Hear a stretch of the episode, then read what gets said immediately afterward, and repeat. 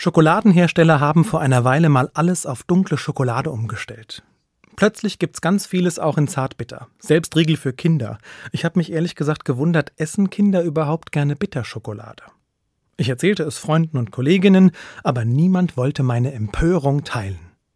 Also dachte ich mir, naja, dann ist das wohl so ein Zeichen von Stil und Klasse, dass man bittere Kakaoplatten kaut. Am besten 90 Prozent Kakaoanteil, bis es richtig staubt. Mir schmeckt das nicht. Und verbiegen möchte ich mich auch nicht, nur um was zu machen, was gerade Mode ist. Trockener Rotwein, mageres Fleisch, Hosen mit Schlag oder doch lieber ohne. Die Haare nach der Mode, ob's mir gefällt oder nicht, nein danke. Das sind Kleinigkeiten, Äußeres und Oberflächliches. Aber an diesen Äußerlichkeiten kann ich für mein Inneres doch üben. Für mein Verhalten, für das, wofür ich stehe, was mir wichtig ist, wer ich bin, Natürlich mache ich mir da auch Gedanken, was andere von mir halten könnten. Ich fühle mich aber wohler, wenn ich nicht was nachmache, nur weil es gerade Mode ist.